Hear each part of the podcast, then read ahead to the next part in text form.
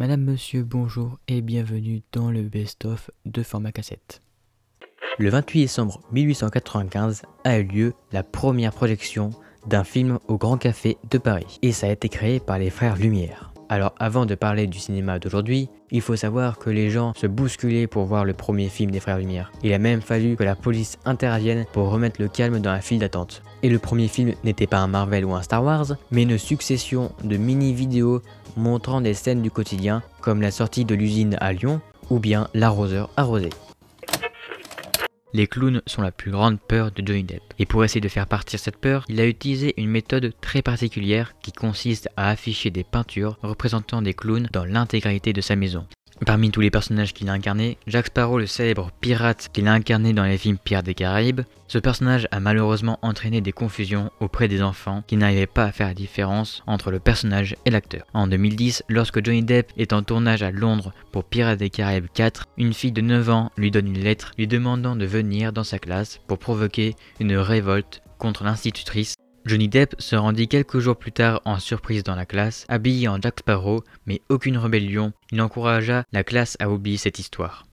Un jour, en voulant montrer qui était Pixar, John réfléchit à son bureau et en cherchant l'inspiration, il voit cette lampe et commence à la faire bouger comme si elle était vivante. En 1987, Luxo Junior est le premier film d'animation par ordinateur à être nominé aux Oscars. Une lampe sautante qui deviendra dans le futur la signature de Pixar.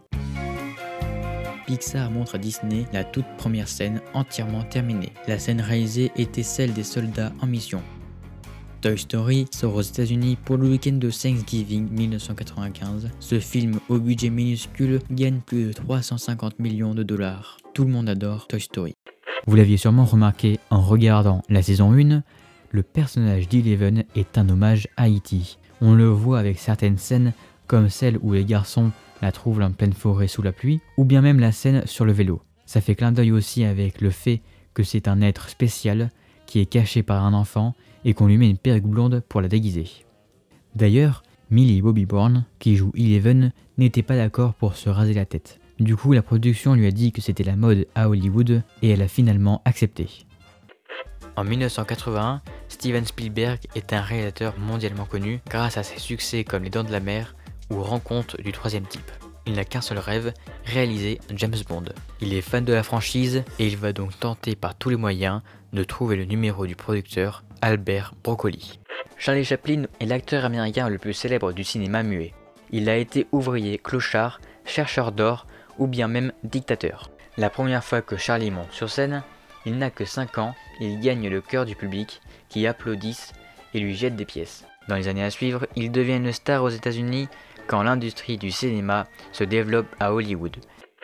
Louis de Funès a une passion folle dans les films d'animation. Il révélera dans une interview qu'il s'est beaucoup inspiré de Donald Duck pour créer son personnage qu'il interprète dans la plupart des films. C'est après la guerre terminée qu'il a envie de devenir acteur. Pour réussir à se faire connaître auprès des stars du cinéma, il a une méthode très surprenante qui consiste chaque week-end à aller avec sa femme sur les Champs-Élysées et faire des allers-retours pendant 4 heures dans l'espoir de tomber sur quelqu'un du cinéma devant le Fouquet. C'est la fin de cet épisode de format cassette. Merci de l'avoir écouté. On se retrouve très prochainement pour un nouveau podcast.